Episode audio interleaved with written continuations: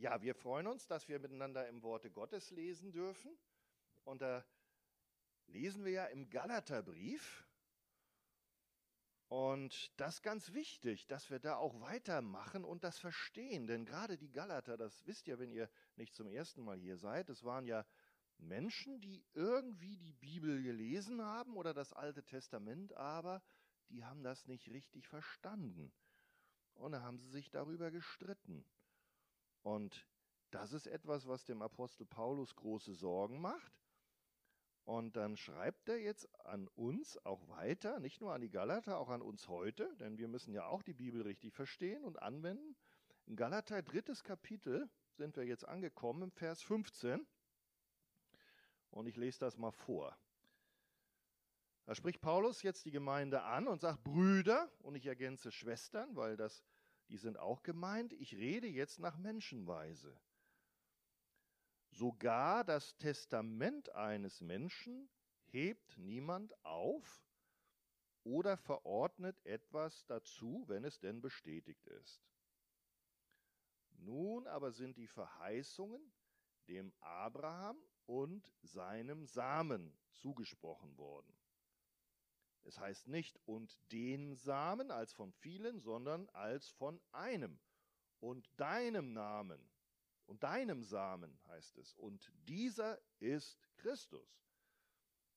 Dies aber sage ich, ein von Gott auf Christus hin zuvor bestätigtes Testament wird durch das 430 Jahre danach entstandene Gesetz nicht ungültig gemacht sodass die Verheißung aufgehoben würde.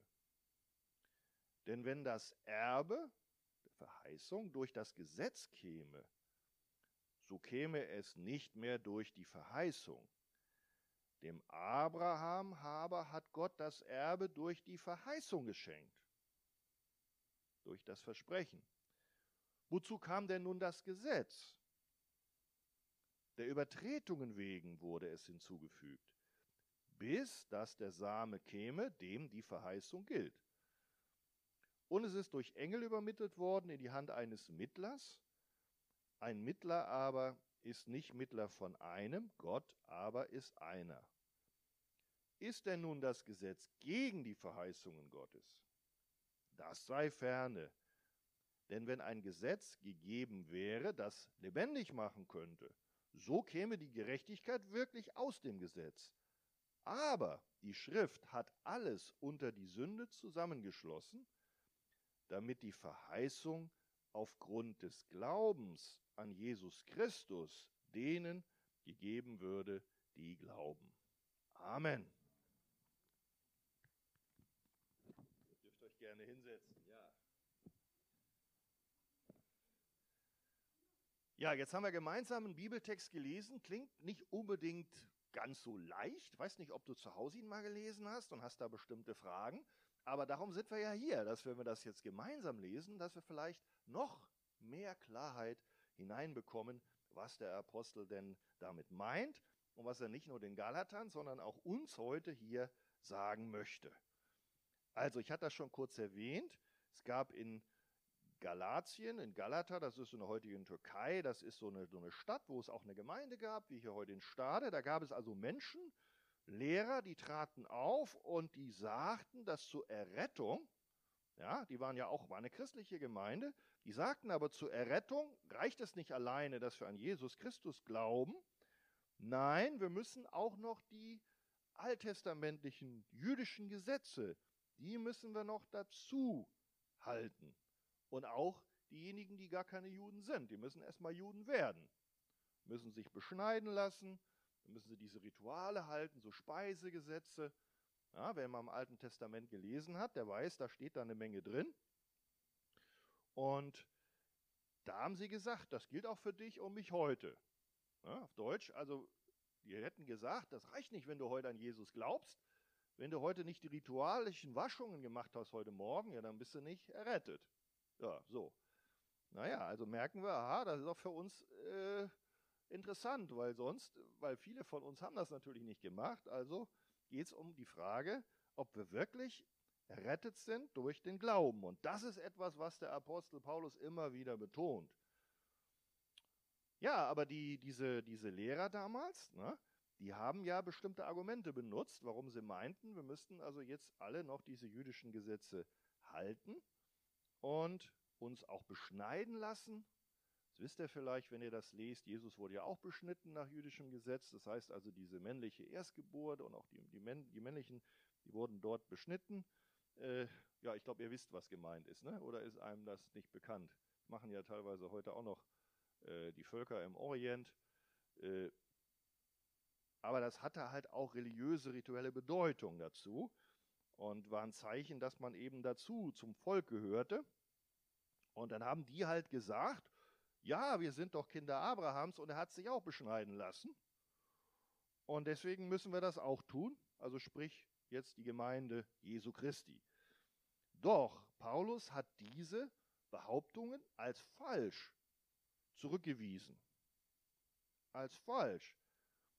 Und er hat das, weil sie ja mit Abraham kamen, ihr kennt das, das ist ja der Stammvater Israels. Und weil sie sich auf den beriefen, dann hat, dann hat äh, der, der Paulus dann auch ihnen gesagt, ja, was war der nun am Anfang? War denn Abraham beschnitten? Nein, der hat an Gott geglaubt. Er glaubte der Verheißung Gottes. Und das möchte ich dann vielleicht nochmal für uns lesen. Im ersten Buch Mose können wir das lesen, ab Vers 12. Da hat Gott ja dem Abraham eine Verheißung gegeben. Und darum geht es ja, die Verheißung des Erbes, die Verheißung der Errettung. Ja? Und hat er das verknüpft mit irgendeiner Beschneidung? Na, schauen wir mal. Da sagt er zu dem Abraham da, 1. Mose 12, 2, ich will dich zu einem Volk machen und dich segnen deinen Namen groß machen. Du sollst ein Segen sein. Will dich segnen. Ich will segnen, die dich segnen und verfluchen, die dich verfluchen. In dir sollen gesegnet sein alle Geschlechter auf der Erde. Und dann im Kapitel 15 heißt es, und Abraham glaubte dem Herrn. Und das rechnete er, nämlich Gott, ihm als die Gerechtigkeit an. Was steht da? Weil du dich beschneidest und weil du alle Rituale hältst, darum bist du gerecht? Steht da überhaupt nicht. Nein. Er hat die Segensverheißung bekommen und er hat daran geglaubt, er hat Gott vertraut und das rechnete er ihm als Gerechtigkeit an. Da war vom Gesetz überhaupt noch gar keine Rede, denn das kam erst ein paar hundert Jahre später dazu. Da war Abraham schon tot, das wisst ihr, sondern Mose hat das bekommen. Und die Bibel spricht da von 430 Jahren. Dass also Mose dann am Berg Sinai das Gesetz, und das war ja den Juden so wichtig, und da stand ja was dann von der Beschneidung drin. Aber dem Abraham vorher, da wurde schon gesagt, du hast die Verheißung aufgrund des Glaubens. So, und das ist jetzt der Punkt. Ich meine, wenn wir ernst Jesu nachfolgen wollen, dann wissen wir ja auch, das Alte Testament gehört dazu, dann beschäftigen wir uns ja auch mit den Geboten und mit dem Gesetz. Und jetzt ist da die Frage, was hat denn das überhaupt für eine Bedeutung, das Gesetz? Können wir das jetzt rausnehmen hier oder ist das also alles überholt? Also zumindest sagt Paulus, also für die Rettung hat das keine Bedeutung, das Gesetz. Das war das, was die Irrlehrer damals gepredigt hatten. Die haben so argumentiert, die haben gesagt, ja, das stimmt. Also Abraham hat ja damals die Verheißung gekriegt, aus Glauben, alles schön und gut, aber dann, dann, dann kam ja 430 Jahre später, kam ja dann auf dem Sinai die Gebote, da kennen wir die zehn Gebote, und da gab es noch viel mehr, und da stand ja auch was von der Beschneidung denn da drin, und diesen rituellen Waschungen. Und dann haben die jetzt gesagt in der Gemeinde, das musst du zusätzlich tun. Das ist neuer, das ist aktueller. Ja? Weiß nicht, ob ihr sagt, ja, okay, geht uns nichts an, aber sag mal zum Beispiel, ich weiß nicht, ob ihr die Mormonen kennt oder so, ne? Oder die Zeugen Jehovas. Die haben dasselbe, die haben irgendwelche Sachen, die da später irgendeiner meint, von Gott erhalten zu haben. Da ist es sogar noch nicht mal Gott gewesen, wie bei den, beim Gesetz Mose, da können wir noch sagen, da steht Gott dahinter, aber das haben sie dann da drauf gefropft, auf eigentlich diese Lehren der Verheißung. Und da meinen die auch heute noch, wenn du das tust, das ist so aktueller, das ist also wichtig und das ist zusätzlich. Und nur dann bist du in Ordnung mit Gott. Nur dann kannst du vor Gott bestehen. Und Ist vielleicht nicht so ein 100% passender Vergleich, aber so ein bisschen, dass ihr merkt, auch heute kann man in, in, in der Christenheit und, und äh, weiß nicht, wer, wer, katholisch war oder ist, die haben ja auch ihre Traditionen, die kommen dann noch drauf auf, auf Gottes Wort. Ja, das sind so, so, so geschriebene Konzilsbeschlüsse oder wenn der Papst mal was so in seiner Autorität gesagt hat, das packen sie noch oben auf die Bibel drauf. Und weiß zwar nicht, ob das heute noch alle Katholiken glauben, aber das musst du auch alles einhalten, damit du mit Gott in Ordnung bist. Allein der Glaube, naja, also äh, möchte nichts gegen die lieben Menschen sagen, aber wir müssen wissen, das, was wir heute betrachten, ist nicht was von vorgestern, was also nur da Stress gab in der Gemeinde damals, ja, zu den Zeiten von Paulus da in Galatien, sondern wir haben heute immer noch die gleichen Herausforderungen. Glauben wir also an die Gerechtigkeit aus Glauben alleine, die Verheißung? Oder glauben wir an bestimmte Dinge, die wir zusätzlich dazu tun müssen, um dann Anteil an den Segnungen, zu haben? Gut, schauen wir mal wieder hier rein. Also die haben gesagt, du musst zuerst ein Jude werden, du musst dich beschneiden lassen und du musst das Gesetz annehmen und befolgen und dann gehört ihr die Verheißung. Aber Paulus sagt, nein, falsch. Das Gesetz des Mose, was wir ja auch haben, ist ja gut, auch die zehn Gebote. Sagt er aber, das ändert aber nichts an der Verheißung, die wir doch im Glauben annehmen. Ja, das ändert nichts an der Verheißung, die Gott dem Abraham gab und die war gegründet auf den Glauben, auf das Vertrauen auf Gott. Und wir haben ja gesagt, das wurde ihm zur Gerechtigkeit gerechnet. Gerechtigkeit heißt, ja, Gott sieht uns an, als ob wir in Ordnung sind, ob wir gerecht sind. Und wir wissen alle, das hängt mit dem Glauben an eine bestimmte Person zusammen. Da kommen wir noch weiter im Text. Dass wir gerecht sind, hängt nicht damit zusammen, dass wir gewisse Werke getan haben, weil so vor dem heiligen Gott, das schaffen wir nicht, das können wir nicht. Sondern es hängt mit dem Glauben zusammen, dass wir gerecht sind, und zwar mit dem Glauben an eine bestimmte Person. Und hier steht später was von Jesus Christus als dem Samen der Verheißung. Also der ist im Grunde genommen derjenige, über den überhaupt die Verheißung für uns fruchtbar wird.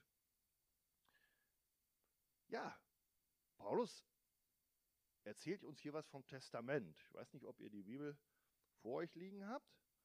Das ist so ein Bild, was er benutzt, um ihnen das zu erklären. Also Gott hat was verheißen. Ich weiß nicht, wer hat von euch schon ein Testament mal gemacht oder habt ihr schon mal gemacht? Ja, meine, man, kann, man macht das ja am sinnvollsten, wenn man noch lebt. Ne? Weiß nicht, sonst ist es spät. Sonst, wenn du Pech hast, hast keine Verwandten, erbt der Staat. Ja, also, es gibt natürlich solche gesetzlichen Erbfolgen, aber ein Testament, dann, das ist der letzte Wille, da verfügt man.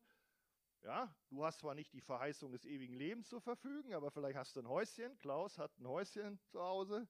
Ja, also wenn der Klaus nichts macht, weiß ich nicht, wer das kriegt. Vielleicht hast du noch irgendeinen entfernten Bruder, der von Jesus nichts wissen will. Ja, Nee, aber kannst du es natürlich auch für die Gemeinde verfügen oder für irgendeinen Freund, ja? Sage ich jetzt mal so, ja? So, also, und jetzt sagt doch der Paulus und sagt das, hört mal zu. Das ist doch bei euch auch so, wenn du ein Testament gemacht hast, ist es doch gültig. Das ist doch gültig. Und ich sag mal, wenn du es beim Notar gemacht hast, ist es natürlich besonders gut. Und zur damaligen Zeit war es so, Heute kannst du ja noch dann nochmal zum Notar gehen und kannst das Testament ja doch nochmal ändern. Das ging damals nicht. Wenn du da damals ein Testament gemacht hast, dann galt das bumm aus. Das sehen wir teilweise auch an gewissen Regeln, wenn ihr da bei den Königen äh, oder, oder bei den, äh, ja, im Alten Testament, da wurden bestimmte Erlasse gemacht, auch zum Beispiel bei den Persern da. Und dann, dann, dann oh Mann, da ist der Erlass ist in der Welt. Da konnte man nicht einfach den Erlass zurücknehmen, sondern da musste man irgendwie durch gewisse Umwege versuchen, äh, ja, wenn da irgendein Volk vernichtet werden wollte, dann musste man durch Umwege versuchen, dass man dann sagt, okay, die kriegen jetzt aber auch wieder Waffen von der anderen Seite. Aber einfach sagen, das gilt alles nicht, was ich da beschlossen habe, das ging damals nicht. Was will er sagen, der Apostel Paulus? Also wenn dem Abraham, wenn Gott was verspricht, dann hält er das. Wenn Gott was verspricht, dann gilt das. Und wenn Gott sagt, die Verheißung ist Gerechtigkeit aus Glauben am Abraham, dann gilt das auch. Und hört nicht auf, wenn er 400 Jahre später aus bestimmten Gründen, und da kommen wir noch dahin, welchen Sinn macht denn das, dass es die Gesetze gab? Ja, warum haben die denn Gesetze gekriegt? Äh, aber auf jeden Fall ist nicht der Sinn, dass dadurch die Verheißung, durch, das, durch den Glauben gerecht zu werden, aufgehoben wird. Das nicht. Und was ganz spannend ist, wir reden ja hier die ganze Zeit von Verheißung. Gott hat dem Abraham ein Versprechen gegeben, eine Verheißung gegeben. Und jetzt sagt Paulus, hat er die Verheißung eigentlich konkret auf dem Abraham gegeben oder ist da eigentlich jemand anders ganz entscheidend für diese Verheißung? Und in Vers 16 steht das, ja, ja. Der Abraham ist nur im Grunde deswegen da erwähnt, weil er eben nach dem Fleisch ein, ein, ein, ein Vorfahre einer, eines ganz bestimmten Samens ist. Nun aber sind die Verheißungen dem Abraham und seinem Samen zugesprochen worden seinem Samen. Das wisst ihr ja. Samen, das meint also seinem Nachkommen. Und dann erklärt Paulus und sagt er, da meint es nicht irgendwie alle Nachkommen, weil da steht nicht Mehrzahl und den Samen, die Verheißung, ja, können wir ja denken, Abraham kriegt die Verheißung und alle, die dazugehören, sondern er sagt, eigentlich ist das geistlich richtig so zu verstehen, dass es sich auf den einen Samen bezieht, und dieser ist der Jesus Christus. Weil das ist der entscheidende Person, warum die Verheißung der Gerechtigkeit aus Glauben bei einem heiligen, gerechten Gott überhaupt uns zugeeignet werden kann. Weil wie können wir gerecht sein, wenn wir doch gleichzeitig überhaupt nicht gerecht sind aus uns? Ja? Und das ist ja im Grunde, was wir als Christen ja auch verstanden haben. Wir merken ja, eigentlich haben wir ein dickes Problem durch unsere Sünde. Und wir können vor Gott nicht bestehen. Das heißt, wenn du jetzt meinst, du kannst durch Werke oder wie diese Judaisten durch das Gesetz halten, den Schlüssel, das ist der Schlüssel, wenn die das denken, damit ich also gerecht vor Gott bin. Ne? Gesetz Mose, die ganzen alttestamentlichen Reinheitsgesetze. Nee, das ist nicht der Schlüssel zu den Verheißungen, weil das Gesetz halten wir ja alle nicht. Also das ist ein falscher Weg. Und Paulus ist deswegen auch ziemlich intensiv und sagt, Galater, ihr kennt das. Alle, die aus Werken des Gesetzes sind, die stehen unter dem Fluch. Weil da gibt es im Alten Testament Stellen, da steht, wenn du das und das einhältst, dann kriegst du den Segen und wenn du dagegen verstößt, dann kriegst du den, dann, dann bist du verflucht, dann kannst du vor Gott nicht bestehen, dann musst du vor Gott hinweg. Ja? Dann können wir nicht in den Himmel kommen. Und an anderer Stelle steht, und wer, wer das Gesetz in einem verfehlt, ja, der hat im Grunde in allem verfehlt. Ich weiß nicht so recht. Interessiert ihr euch für Sport? Ja, also ist ja keine Sünde, ne? Man kann ja Fernsehen gucken und wenn man jetzt mal sieht, da gibt es ja jetzt Wintersport. Und dann, dann gibt es ja eine Disziplin, die nennt sich Biathlon. Ja? Kennt ihr das? Biathlon, da musst du also langlaufen und wenn du also eigentlich nicht mehr kannst, dann musst du ganz ruhig schießen. Und wenn du dann da die Scheiben nicht triffst, dann musst du eine Strafrunde laufen. Also hast das Ziel verfehlt. Und ehrlicherweise, hör mal, ist das völlig egal, ob du nur ganz knapp neben dieser schwarzen Scheibe dabei ballerst oder ob du zehn Meter daneben schießt. Die Strafrunde ist dieselbe. Und so müssen wir das so ein bisschen, ist natürlich ein komisches Beispiel, aber zeigt uns, daneben geschossen ist auch, wenn du nur vielleicht nicht so eine riesige Sünde machst wie dein Nachbar. Ja? Du hast nicht geklaut und hast keinen umgebracht. Aber vor Gott bist du nicht gerecht, dass du diese Gebote Gottes alle hältst. Keiner von uns. Und darum sagt die Bibel glasklar, du denk nicht, du bist gesegnet im Namen Abrahams durch die Gesetze, weil die verurteilen dich. Wenn du meinst, durch die Gesetze gesegnet zu werden, ja, dann stehst du unter dem Urteil Gottes. In Galater 3 heißt es sogar unter dem Fluch. Wie kriegen wir die Verheißungen Gottes? Die bekommen wir durch Jesus. 2. Korinther heißt es, denn es so viele Verheißungen Gottes es gibt. steht da nicht, dann renn zum Gesetz und halte die Gebote. Nee. Da steht, so viele Verheißungen Gottes es gibt, in ihm, Jesus Christus, ist das Ja und in ihm ist auch das Amen. Das heißt, so sei es. In Jesus Christus sind die Verheißungen Gottes für uns ausgedrückt. In Jesus Christus, durch den Glauben an ihn, finden wir die Gerechtigkeit. Der Abraham hat Segen zugesprochen werden. In dir sollen alle Völker gesegnet werden. Das passiert aber nicht, indem wir jetzt uns beschneiden lassen und dann sagen, wir müssen jetzt zum Volk Israel dazugehören. Nein, es heißt, indem wir durch den Glauben zu Jesus Christus kommen.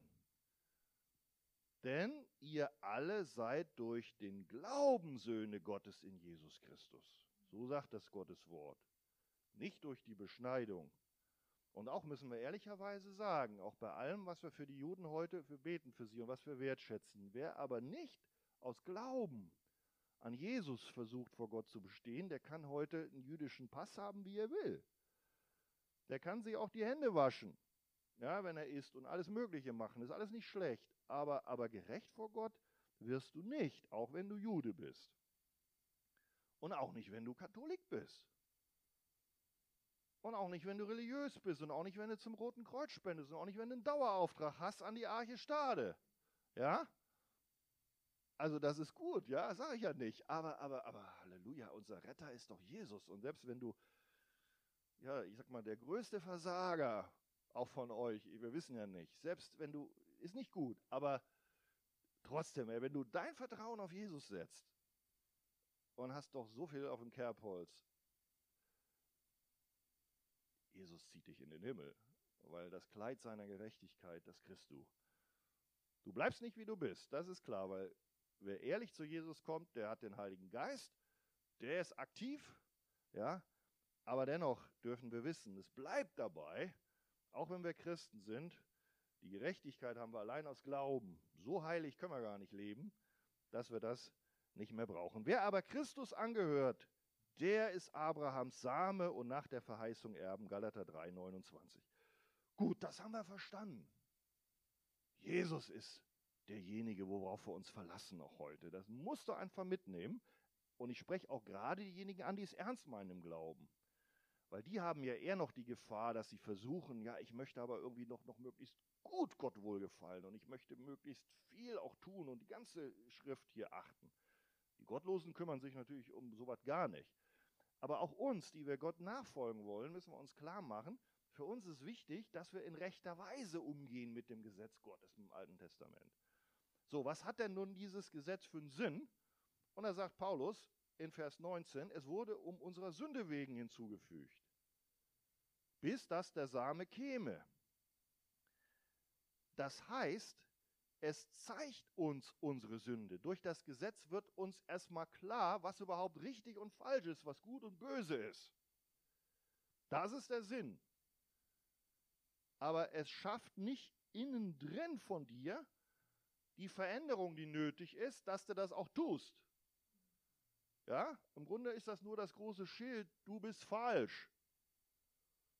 Und jeder, der jetzt denkt, ja, jetzt schaffe ich aber ganz alleine all das zu tun, das ist überhaupt nicht der Sinn und das schaffen wir auch nicht.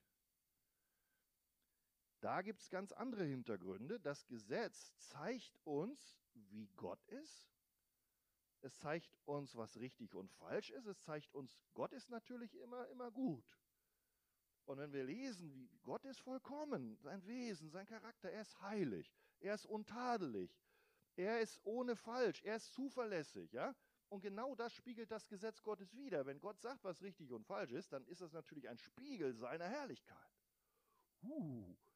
Und wenn wir das ernst nehmen, und viele nehmen es ja nicht ernst, die Bibel, ja, das ist schon mal, da rennst du schon mal auf die falsche Straße. Da fährst du schon mal, wenn du Richtung Hamburg biegst, biegst du eigentlich Richtung Cuxhaven ab. Also wer meint, die Bibel, die ist nichts, der, der fährt schon in die völlig falsche Richtung. Aber wer das ernst meint, der, der, der merkt, Gott ist so heilig. Mann, da bin ich überhaupt nicht. Und ehrlicherweise, auch als Christen brauchen wir immer wieder diese Vergebung. Ja? Also das ist der Sinn. Das Gesetz hält uns einen Spiegel vor und zeigt uns unsere Sündhaftigkeit. Und wenn wir ehrlich sind, ja, ich meine, Tricksen tun wir ja gerne oft. Wir merken, unser Herz neigt sogar dazu, manchmal das also wegzuwischen. Da brauchen wir selbst da die Hilfe des Heiligen Geistes. Ne? Also wir als Christen, wenn ich jetzt mal vergleiche, ein Ungläubiger, der schert sich ja sowieso um nichts. Aber selbst der Gläubige hat manchmal Schwierigkeiten, überhaupt sich den Geboten Gottes zu stellen. Preis sei Gott, selbst dafür brauchst du den Heiligen Geist, damit du überhaupt bereit bist, richtig zu sagen, ja, ich, ich will Gott nachfolgen, ich möchte mich also ehrlich auch den Geboten Gottes stellen.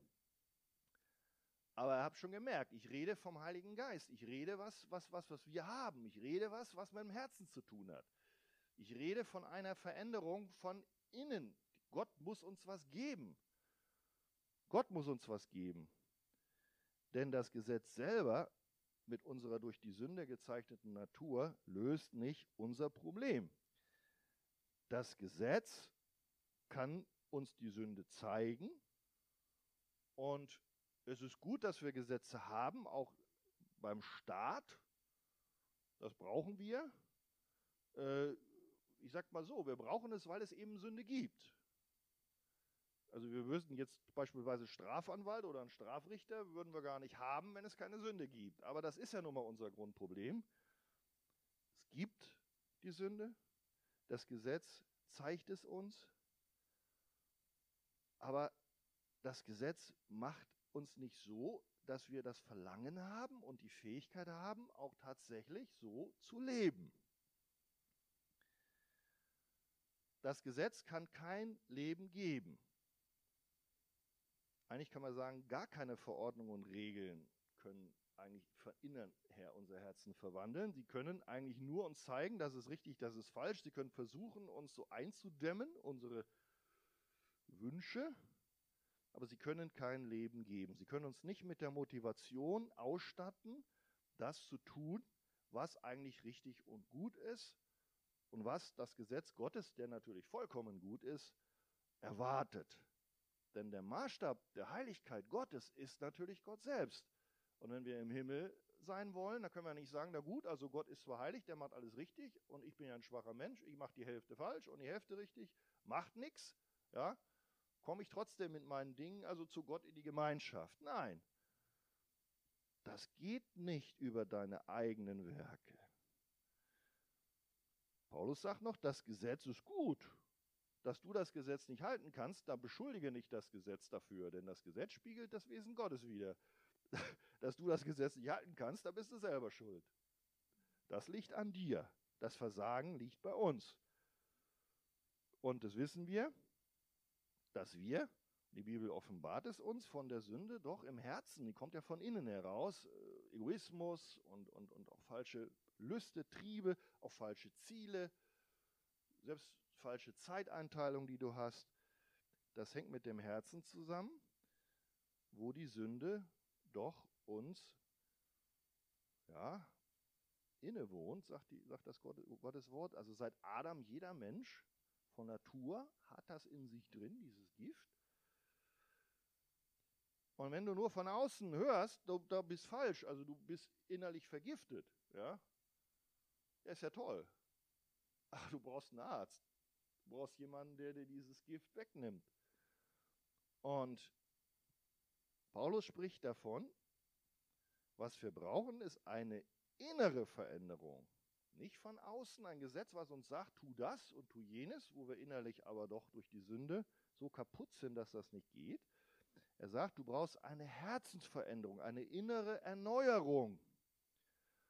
Und darum ist er auch so nervös, dass dann hier diese, diese, diese Lehrer da in der Gemeinde in Galatien sagen, äh, ja, das ist nicht das Entscheidende, sondern du hast das Gesetz, lass dich beschneiden. Und jetzt ist ganz interessant,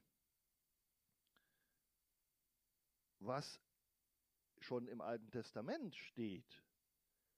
Reicht das, wenn man außen so ein paar Rituale tut? Reicht das, wenn man sagt, ja, ich beschneide mich und dann ist alles in Ordnung vor Gott? Nein. Genau diese Veränderungsnotwendigkeit von innen heraus, das ist es, was schon die, die Propheten im Alten Testament ja, auch, sagen wir mal, dem Volk mitteilen. Da geht es einmal um Beschneidung. Da sagt zum Beispiel Jeremia, das ist ja auch ein Prophet Gottes, der sagt dann, beschneidet euch für den Herrn. Denken wir, wenn wir das hören, okay, Beschneidung heißt okay, das ist ja, was die genau wollen da, diese, diese Galater. Du sollst also diese Rituale halten, du sollst Jude werden. Aber dann heißt es, und beseitigt die, Vor die Vorhaut eurer Herzen, ihr Männer von Juda. Ja? Oder im fünften Mose, und der Herr dein Gott wird dein Herz beschneiden. Dein Herz beschneiden.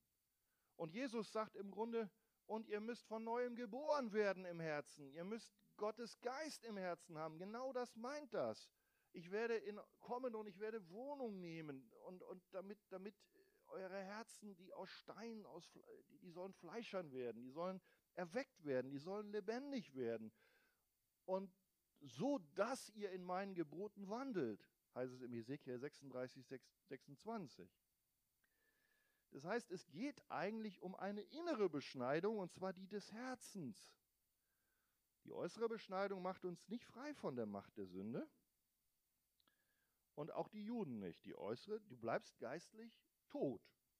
Wenn du also nur denkst, aufgrund von Traditionen, egal ob sie katholisch sind, egal ob sie auch freikirchlich sind, weiß ich nicht, was man da für Traditionen hat, wenn das nicht der Kern ist, dass wir durch Jesu, durch Glauben an Jesu gerecht werden, dann helfen uns diese äußerlichen Dinge überhaupt nicht. Es geht um eine innere Beschneidung. Und hier heißt es nochmal, ich sag mal so, der Herr dein Gott wird dein Herz beschneiden. So sagt er das schon zum Volk. Darum geht's, Volk Israel. Darum geht's, Galater. Darum geht's, ihr Stader dein Herz beschneiden und das Herz deiner Nachkommen. Und dann kommt eine Folge. Wenn das Herz beschnitten ist, was passiert dann? Damit du den Herrn, deinen Gott, liebst von ganzem Herzen und von ganzer Seele und du so am Leben bleibst. Das ist der Kern. Das heißt, diese Liebe zu Gott, diese Liebe zu den Geboten, dieses Verlangen, wo ich eben gesagt habe, wenn du nur hörst, das ist richtig und das ist falsch, dann kriegst du das Verlangen gar nicht, das zu tun, die Motivation, nach dem Gesetz zu leben, sondern die bekommen wir, wenn der Herr Jesus selber uns einmal unsere Sünden alle vergibt. Aber da macht er nicht nur das, sondern da sagt er, ich komme in dein Herz, ich ändere dein Herz, ich ändere deine Lebensrichtung, du bekommst eine neue Natur, du wirst von neuem geboren, durch meinen Heiligen Geist nehme ich Wohnung in dich und das geschieht durch den Glauben an Jesus. Und dann, und dann werde ich ja mit dir gehen, durch dich gehen, durch dich leben, dass du in dieser Weise in der engen Verbindung in Christus, in Christus bist und auch ein Leben führen kannst, was ja Gott wohlgefällig ist. Das heißt, das Ziel ist schon, dass wir schon in Richtung der Gebote Gottes wandeln. Das ist klar, die Gebote Gottes sind nicht schlecht, haben wir gehört, die sind gut, aber wir selber können nicht aus uns heraus sie halten. Sie machen uns auch nicht gerecht, diese Werke, das ist alleine der Glaube, aber durch den Heiligen Geist kommt Christus in unsere Herzen. Christus ist der einzige Jesus, der das Gesetz Gottes vollkommen erfüllt hat. Er starb für uns, die wir das Gesetz Gottes hoffnungsvoll übertreten haben. Und da ist nichts zu ergänzen. Wir haben es alle übertreten. Und das ist der völlig falsche Weg, dass wir meinen, dadurch könnten wir vor Gott bestehen. Aber er brachte uns nicht nur Vergebung, sondern er brachte uns auch Leben durch seinen Heiligen Geist. Und den gibt er seinen Kindern, indem er ihn durch die Wiedergeburt in unser Herz pflanzt. Und durch dieses neue Leben in Jesus, durch diese Herzensveränderung, da bekommen wir die Motivation, den Willen, die Kraft und auch die Fähigkeit, Gott zu lieben und auch Gott nachzufolgen und ja, ein wohlgefälliges Leben zu führen. Das ist wichtig. Ich weiß nicht, wo du und ich heute stehst. Das ist die abschließende Frage. Die Gebote Gottes, ja, sie spielen heute noch eine Rolle im Leben. Ich meine jetzt nicht die Zeremonialgesetze. Das sind die Sachen, die als Schattenbild auf Jesus sind also die Tempelgesetze, nein, die spielen, die sind erfüllt in Jesus. Nein, Die Moralgesetze, die zehn Gebote zum Beispiel, nennt die Bibel Moralgesetze, das ist immer noch wichtig, was gut und böse ist. Du sollst nicht töten, das ist wichtig. Du sollst nicht stehlen, das ist wichtig. Du sollst nicht begehren, das ist, ist, ist immer noch richtig. Das ist eine Leitplanke, die zeigt uns, was gut und richtig ist. Aber ohne Jesus Christus bist du hoffnungslos verloren, denn diese Gebote verurteilen dich zum Tode, zum ewigen Tode. Das Gesetz macht dich nicht frei. Diese zehn Gebote, so gut sie sind, machen dich nicht frei. Sie schenken dir kein ewiges Leben. Sie schenken dir keine Gemeinschaft mit Gott. Die hast du aufgrund deiner Sünde verloren, weil du gegen mindestens eins und gegen viele eigentlich ja verstoßen hast. Deswegen, das nimm mit heute, wenn du nach Hause gehst. Verlasse dich allein auf die Verheißung, die Gott dir in dem von ihm geschenkten Samen Jesus Christus verheißt. Durch deinen Glauben hast du Zugang zu ihm. Auf Jesus kommt es an und auf deine Gemeinschaft mit ihm im Glauben. Amen.